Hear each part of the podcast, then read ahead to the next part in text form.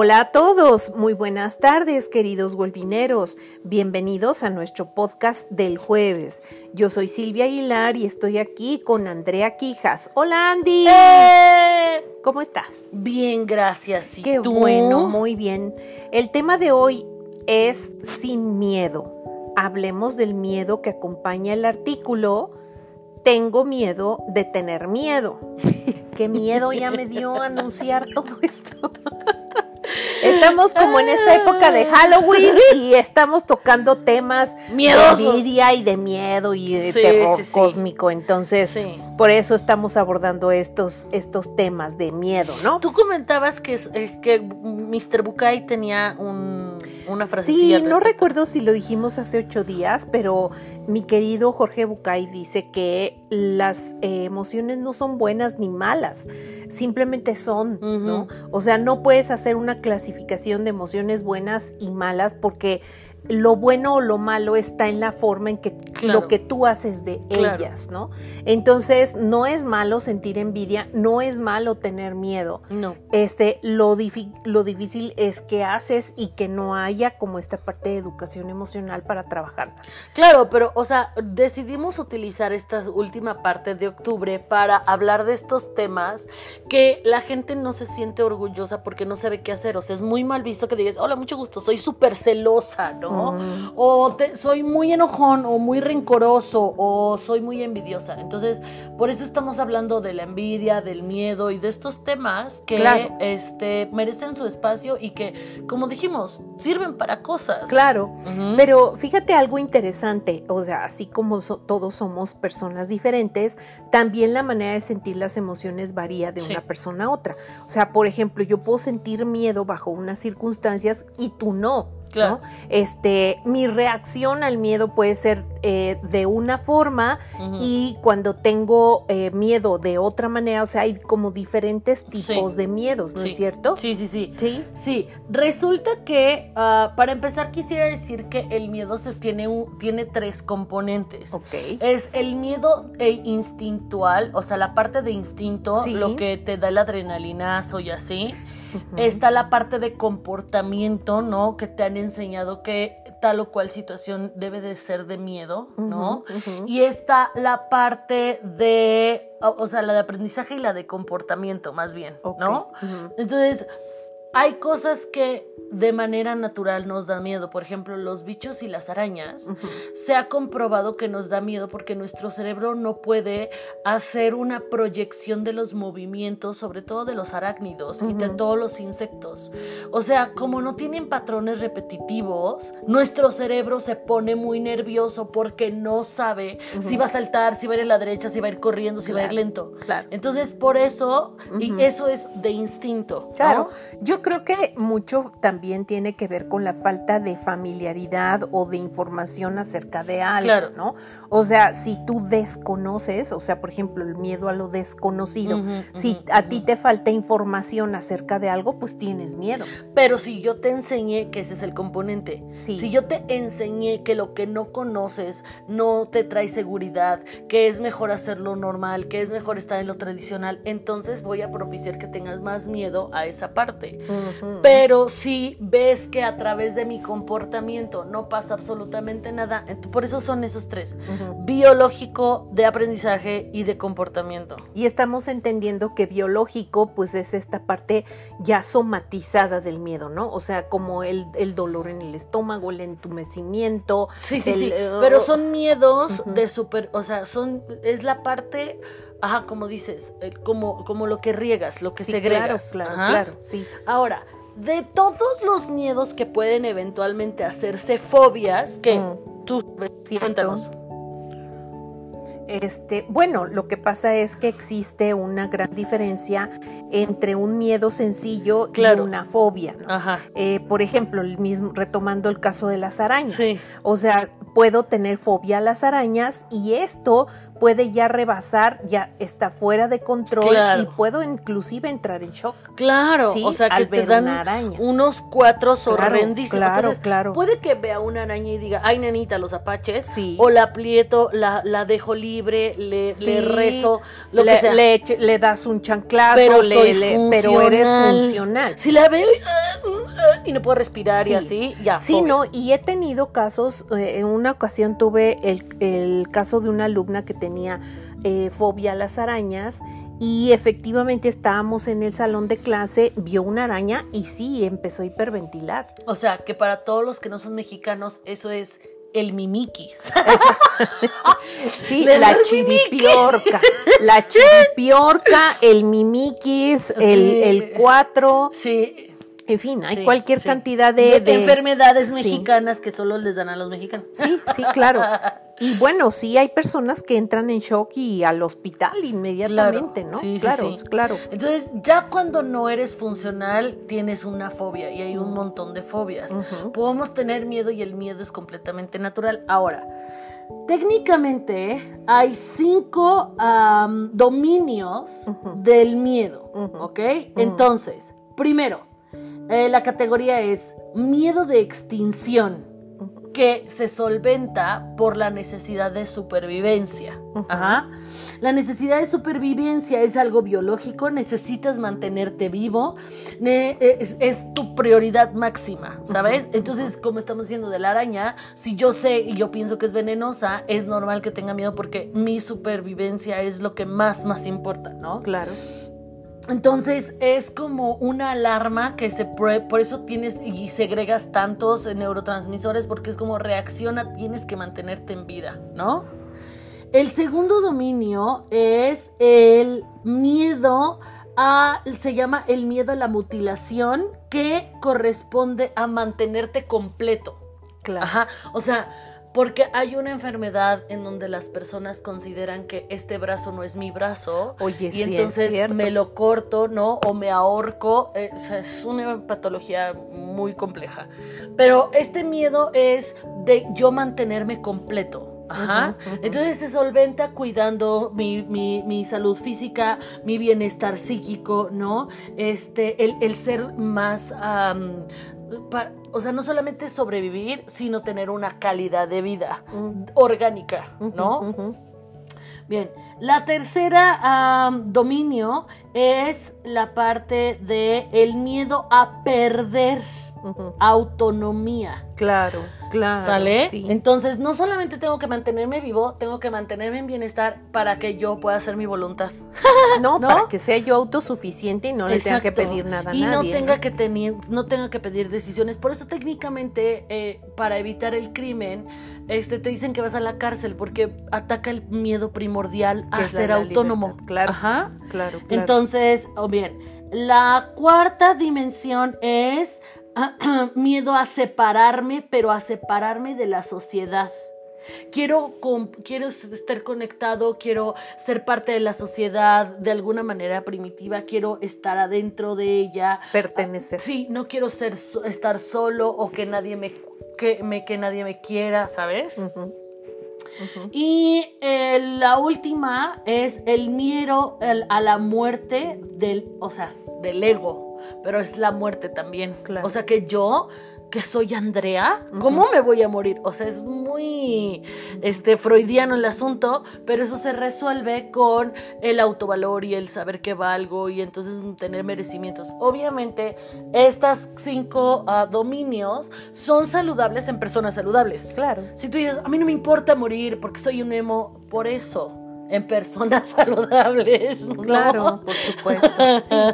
Sí. Y me dices, bueno, Andrea, pero por ejemplo, tengo miedo, oh, soy Barbara Streisand y tengo miedo a salir en público, ¿no? Que es la agorafobia.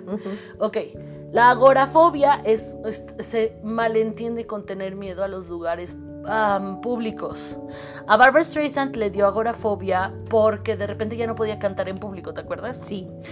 Y entonces, pero no es nada más el lugar abierto. Es la falta de control en espacios multitudinarios. Eso es lo que es la agorafobia. Entonces, si te fijas, aquí le pega en la parte de autovalor, tal vez ya no voy a cantar como antes, ¿sale? Claro. Le puede pegar también en la parte de que necesito sobrevivir, quiero pertenecer, quiero que me sigan queriendo mis fans. O de hacer el ridículo, ¿no? Exacto. O sea, de que se me fue la voz, estaba yo cantando, ya no pude cantar y quedó mal delante de mucha gente y se burlan de mí. Exacto. También si ella dice y, ya no puedo cantar porque es lo que más me gusta, entonces le estás pegando su autonomía. Claro. Ajá. Entonces, mi teoría, esta es mi teoría Andrea Quijas, ni digan. Yo creo que las, las fobias se, se recrudecen en cuanto le pegues a los más dominios. Claro, ¿no? Claro. O sea, porque si tú nada más dices, bueno, pues cuál es el miedo de cantar y hacer ridículo, pues no vais al karaoke, ¿no? Pero si ella va imponiendo pensamientos, más pensamientos, más pensamientos, entonces es cuando te hace que no seas funcional. Sí, totalmente de acuerdo. Bueno, y en realidad creo que todos eh, hemos sentido miedo. Em, me parece también que hay una situación de vida en donde expresamente, y lo hablo desde mi persona, em, hay una etapa en la vida en que sí tienes un tipo de miedo. Por ejemplo, eh, recién que tú naciste, yo tenía mucho miedo a algo que pocos meses antes de dar a luz mm, vi en un noticiero y me enteré de la famosa muerte de Cuna. No, pues es que también. Sí, o sea, pero es que yo estaba viendo las noticias y de repente alguien salió hablando sobre la muerte de Cuna. Y créeme que quedé tan, tan, tan impactada con esa información que cuando tú naciste, o sea, yo me la pasaba eh, poniéndote un espejito en la nariz para saber que seguías respirando porque yo tenía mucho miedo de eso, de esa información. Si no lo hubiera sabido, hubiera podido estar mucho más relajada y podría o podía haber vivido como disfrutado más bien tu nacimiento y que tú estuvieras ahí. Además, se agregan a mi vida muchos factores en el que yo estaba lejos de mi casa, sin mi familia, día luz sola. Bueno, pero por lo menos no vivías en cuarentena con un COVID. Exactamente. O sea, porque esos son los miedos que generan ansiedad también ahorita, como dices, son, son situaciones que igual y nunca te había dado miedo salir, pero tanta gente o te enteraste que un familiar o algo así y entonces ya no quieres salir. Claro, claro. No es que seas agorafóbico, aguas. No, no, es, esa es la parte de funcionalidad, porque al fin y al cabo, pues tú tienes que reflexionar y, eh, eh, estar tranquila y pensar que no va a pasar nada, que estamos en salud, que tú vas a crecer bien y, que, y demás, ¿no? Entonces, esta es como la parte de trabajar tus miedos ya que los tienes identificados. Sí, y yo creo que sí sirve mucho, ah, bueno, un muy buen mecanismo de defensa es la racionalización, ¿no? Sí. El saber por qué están pasando las cosas. Ah, apenas les voy a contar que yo tengo aquí un, un pequeño espacio que le llamo cariñosamente el fumorio, en donde es como un balconcito que se encuentra arriba de un tragaluz donde tengo plantitas y así y normalmente me salgo a fumar. Ajá. El chiste es que el martes de la semana, de esta semana, se metió una ranita hermosa. Ah, porque mi fumorio da a un baldío, ¿no? Entonces se metió una ranita verde limón eléctrico preciosa. Yo dije, ay, qué linda. Pero la perra peuta cookie eh, me dio atrapa este, animales rastreros. Entonces, para que no la matara, agarré con todo mi cariño y la dejé libre. Y una vez que la dejé libre, volteo y por la entrada de mi fumorio se me va asomando una señora tarántula más grande que mi mano, con unos colmillazos y unas patotas. Sí, que yo estoy segura que ha de haber escuchado a la rana croar donde se asomó la señora. Seguramente, seguramente. Entonces la vi y sentí que se me fruncía el cirindongo, otra cosa mexicana, básicamente es la panza, ¿no? Y, pero yo creo que se asustó más ella que yo, porque se metió corriendo. No la amenacé, no le saqué el flit, no le dije tu mamá, nada. nada. Ella solita se fue corriendo. También quiero amigos que sepan que yo tengo la buena fama de, a través de mi super voz supersónica, a veces me asustan los animalitos y les grito y, como que se tensionan de las patitas y sí, claro. los lastimo. no sé si ella me tuvo más miedo, pero sentí miedo. ¿No? Claro. No, pero no me moví y en ese momento no grité por lo que dije. Yo dije, a ver, acuérdate. Primero, verifica que es en verdad un animalito. Segundo, acuérdate que ella es mucho más chiquita que tú. Tercero, eh, tu cerebro le tiene miedo porque se mueven patrones. eh. Entonces, a mí eso me ayudó administrarme y una vez que se escondió, obviamente me metí corriendo a mi cuarto a buscar el flit. Claro, claro. Sí, por si, la, por si toda la racionalidad no pudiera funcionar, Ay, una botella de flit siempre es buena. Ah, pero Claro. del verde, porque del otro no funciona.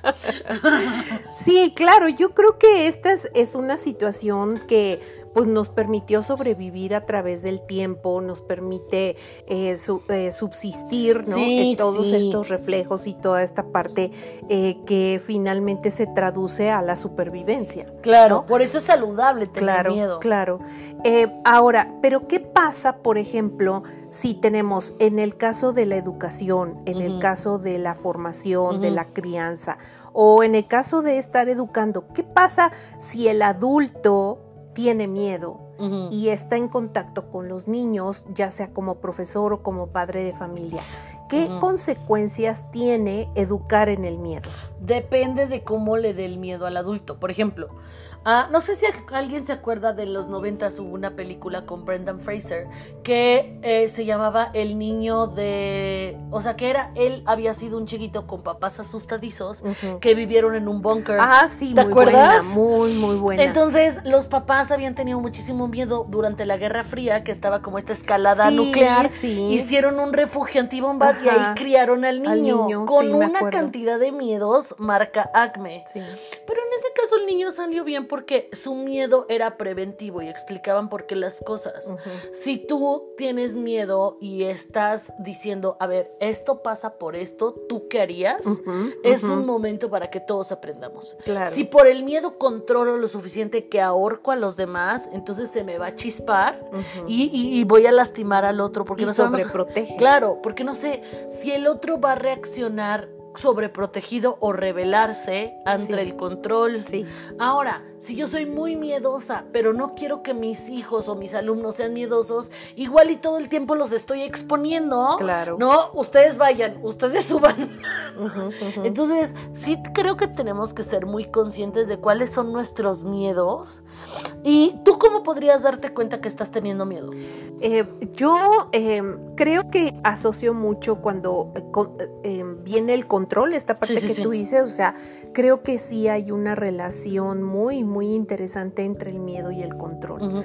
Eh, por ejemplo, parte de mi vida también eh, yo tenía miedo al, al, o sea, a no saber qué iba a pasar. Entonces, eh, es miedo a la incertidumbre, Claro. miedo a no saber si voy a poder sacar hijos adelante, si van a ser hijos bien, si ellos van a estar bien, si van a ser autosuficientes, si me va a alcanzar el dinero. Están todos viendo cómo dices, sí, es Sí, que... sí, claro. es Que ya un- habíamos hablado del síndrome Del- del, ¿qué pasa si? Exacto. Que es lo mismo. que es un supositorio. la ansiedad. Vivía yo la ansiedad eh, eh, de, de suposiciones Exacto. que al final de cuentas pues no iba yo a tener la información en ese Claro. momento, ¿no? Pero no Eh. podías tampoco tener eh, la solidez emocional para dejarlo ir. No, después sí lo tuve y fíjate que algo que me ayudó mucho a poder vencer este miedo fue ya sustituir el control por la confianza. Sí. y por la seguridad. O sea, creo que esa es la parte que puede ayudar a trabajar y lo digo porque es algo que yo, a mí me funcionó. O sea, sustituyes el, el- lo identificas, ¿no?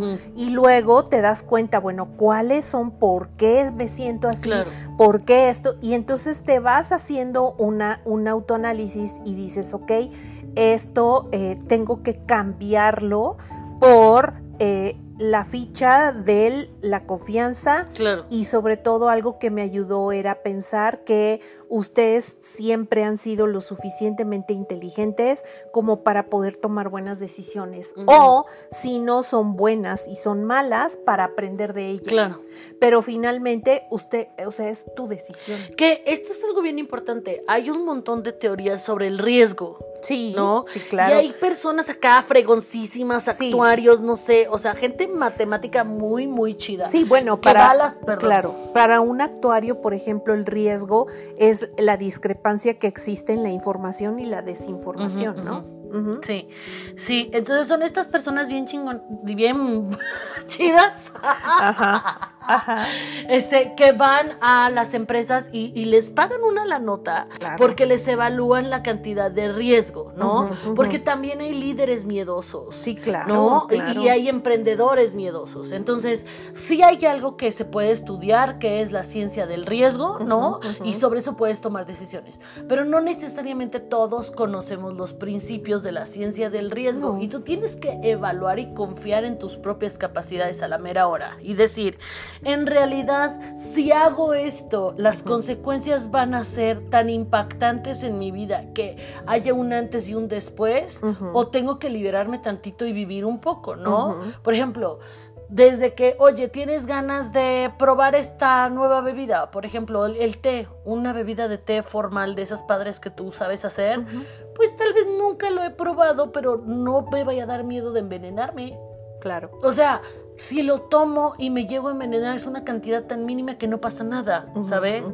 Pero este tipo de pensamientos, aquellas personas que tienen estos pensamientos recurrentes de miedo, obsesivos, tienen que tener un acompañamiento terapéutico para Sin que los ayude a evaluar el riesgo Sin duda. para que entonces puedan tomar decisiones más rápidas Sí. y, y Sí. más funcionales. Sí, sin duda. Y obviamente en esto eh, el acompañamiento también debe ir enfocado a reforzar tu seguridad en ti mismo, en tus capacidades, en tus competencias y pensar que cualquier cosa que se presente tienes la capacidad para resolver, ¿no? Claro. Y que esto no implica un éxito o fracaso. O sea, es una experiencia. es una experiencia, es un aprendizaje y tienes que... Al- a lo largo del tiempo, a mí lo que me ayudó mucho, después de vivir muchos años en angustia, muchos años eh, empanicada, ¿no? Por esta falta de conocimiento del futuro y de sentirme sola con tres hijos y demás. Lo, lo que al final del día me sirve es pensar, bueno, finalmente todo ha salido bien Claro. Todo ha salido bien, ¿no? Todas estas angustias y miedos y excesos lo único que hicieron fue generarme una ansiedad tremenda, a lo mejor un muy mal carácter, porque yo recuerdo que en, ese, eh, en esa etapa de mi vida era sumamente explosiva, sumamente Pues porque em, estás chinita de que impulsiva, estás sí, asustada sí, todo el porque, tiempo. porque todo el tiempo vives en ese Y la miedo. gente, eh, la gente envejece también más porque Sí, está sí. recibiendo todos estos neurotransmisores y así que intoxican y, y- y oxidan más y por eso envejeces. Ahora, esto es algo súper interesante. Yo no sé si ustedes saben, pero la primera receta que se da en una terapia sexual cuando alguien no tiene ganas de tener sexo, si no es ningún problema como funcional de órganos, es empieza a tener sexo. Porque sé que es contraproducente, no quiero. Bueno, bésense. Bueno, ¿por qué? Porque las hormonas que vas produciendo van siendo adictivas y entonces eventualmente ya vas a tener ganas constantemente. Entonces, no es que te forces, no. O sea, pero es empieza a estar en contacto en situaciones sensuales. Sí. Bueno, igual son igual de adictivas que las del miedo. Sí, claro. Esto entonces se traduce, entre más miedo tenga, más miedo llamo y más vivo en miedo. Exacto. Porque también es adictivo. Claro. Ajá. Y bueno, entonces, ¿cuál sería la mejor solución para enfrentar un miedo? Bueno, yo tengo aquí, y esto es algo que se los dije a mis pacientes y que también está en la lectura. Tú tienes que darte cuenta que dentro de estos cinco dominios del miedo hay algo importante. Los miedos que se repiten, ¿no? Y los miedos a lo desconocido. ujú. Si es algo que se repite como tengo miedo de que vuelva a salir la araña, entonces haz algo. ¿Te sorprendió la primera vez? ¿Qué puedes hacer en la segunda ocasión? Puedes mandar a fumigar, puedo ya no salir a fumar en la supernoche, ¿no? Salir solo Puedes con poner un mosquitero para que adulta. o, sí, o puedes poner un mosquitero para poder tener tu ventana abierta y que no se meta. O puedo traer un montón de lagartijas que se coman a la ara- araña, lo que sea. Ajá, el chiste es que, a ver, salió la primera vez que yo no lo esperaba. Tener miedo no me hace tener mejor posibilidad de resolverlo. Claro. Porque hay gente que dice, es que ahora ya sé lo que va a pasar. No, si la primera vez no pasó nada, no me atacó, no me nada, estoy segura que la segunda vez tampoco me va a atacar. No la ofendí, no nos juramos odio. Ah, claro. no sabemos cómo odiar las dos, ¿no? Entonces, solamente si es algo que ya sabes que va a suceder, entonces date cuenta, amiga, amigo, que ya lo pudiste resolver con antelación. Entonces, no importa lo mucho que te estreses, vas a poder resolverlo. porque lo resolviste en el pasado y no tenías información y ahora sabes más y lo vas a poder resolver mejor. Entonces reforzamos que la parte de autoconfianza y de seguridad es fundamental para poder eh, enfrentar un miedo y que las personas en extremo controladoras son personas que tienen miedos y son inflexibles. Son inflexibles y no están lo suficientemente seguras ni, eh, digamos, eh, convencidas ni, de que tienen esa capacidad. Por eso es el exceso de control. Entonces, detrás de toda persona miedosa hay un exceso de control, hay agresión muchas veces. Y eso lo decía Yoda. O sea, las personas que tienen miedo, uh, eventualmente el miedo te lleva al enojo y al lado oscuro de la fuerza. Claro, claro. Porque estás tan paralizado y te empiezas a hacer ideas locas. Que ese fue el miedo de Anakin, quien haya visto este Star Wars. Había amado a Mindala y eso lo hizo vulnerable. Y el miedo a su propia vulnerabilidad es lo que lo llevó al lado oscuro de la fuerza. Exacto. Ajá. Entonces, ese es el miedo cuando ya sabes que las cosas sucedieron. Ya sé el tamaño de la señora, ya la vi, ya le digo por su nombre, puedo saber que si la vuelvo a ver, le, le hablo de usted. Claro, sí, claro. Ahora, ¿qué pasa cuando tienes miedo a lo desconocido porque no sabes qué va a pasar? Por ejemplo, los aliens, ¿no? los zombies. ajá, mamá, los zombies son reales. Espérate tantito. Eso no es una incertidumbre, eso es real. Brad Pitt no los demostró. Bueno. no, pero a lo que hablo es estas cosas como de miedos irracionales a la oscuridad o así, porque no sabes qué es lo que hay del otro lado. Yo nada más te voy a decir esto. Recuerda, y esto es una pequeña ejercicio de meditación. Quiero que todos regresen a la secundaria. Si estás en la secundaria, regresa a la primaria.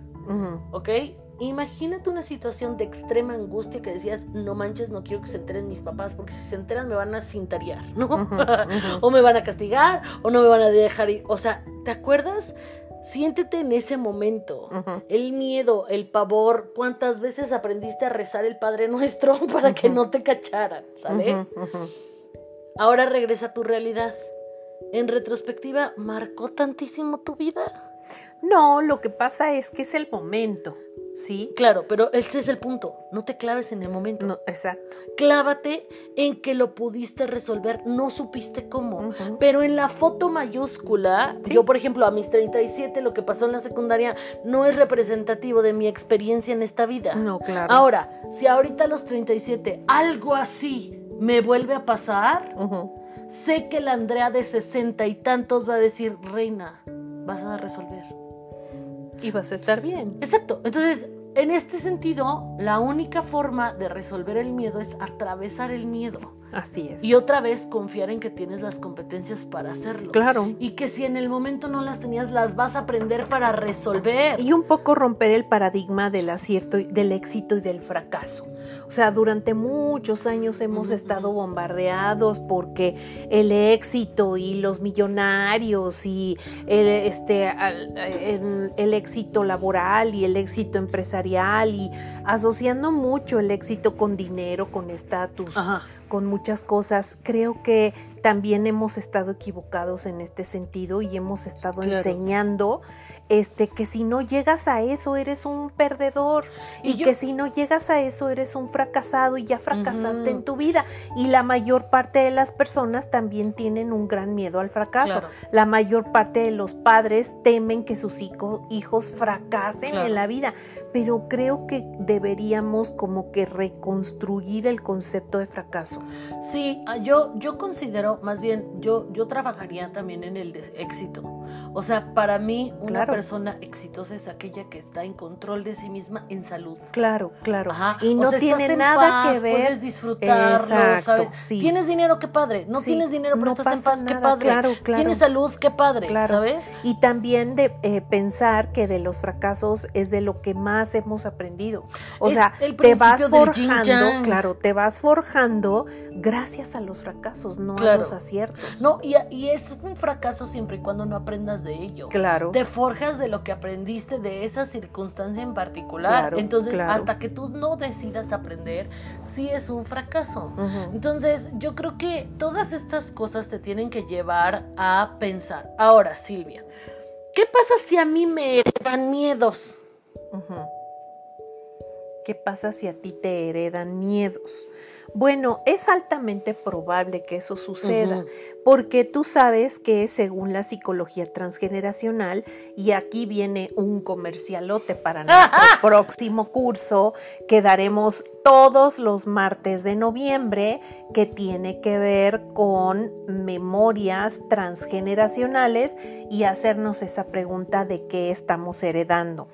es altamente probable que heredemos miedos de personas que ni siquiera conocimos, ¿sí? En contextos que ni siquiera aplican. Exacto. Entonces, esto es algo que eh, Jung este, descubre, bueno, eh, sabemos que Freud descubre el inconsciente y Jung amplía su, concepto de inconsciente a inconsciente colectivo. Y resulta de que eh, gracias a este concepto guardamos información de personas que ni siquiera conocimos. Entonces, supongamos el ejemplo que pusiste hace rato de, del COVID, ¿no? Una mujer que ahorita está embarazada y que va a dar a luz en plena pandemia, sin duda tendrá miedos que está heredando al bebé, ¿sí? Y que ese bebé los va a descubrir en algún momento de su vida y que a lo mejor podemos pensar, por decir algo, ese bebé puede eh, criarse y cuando sea grande, a lo mejor no le gusta salir.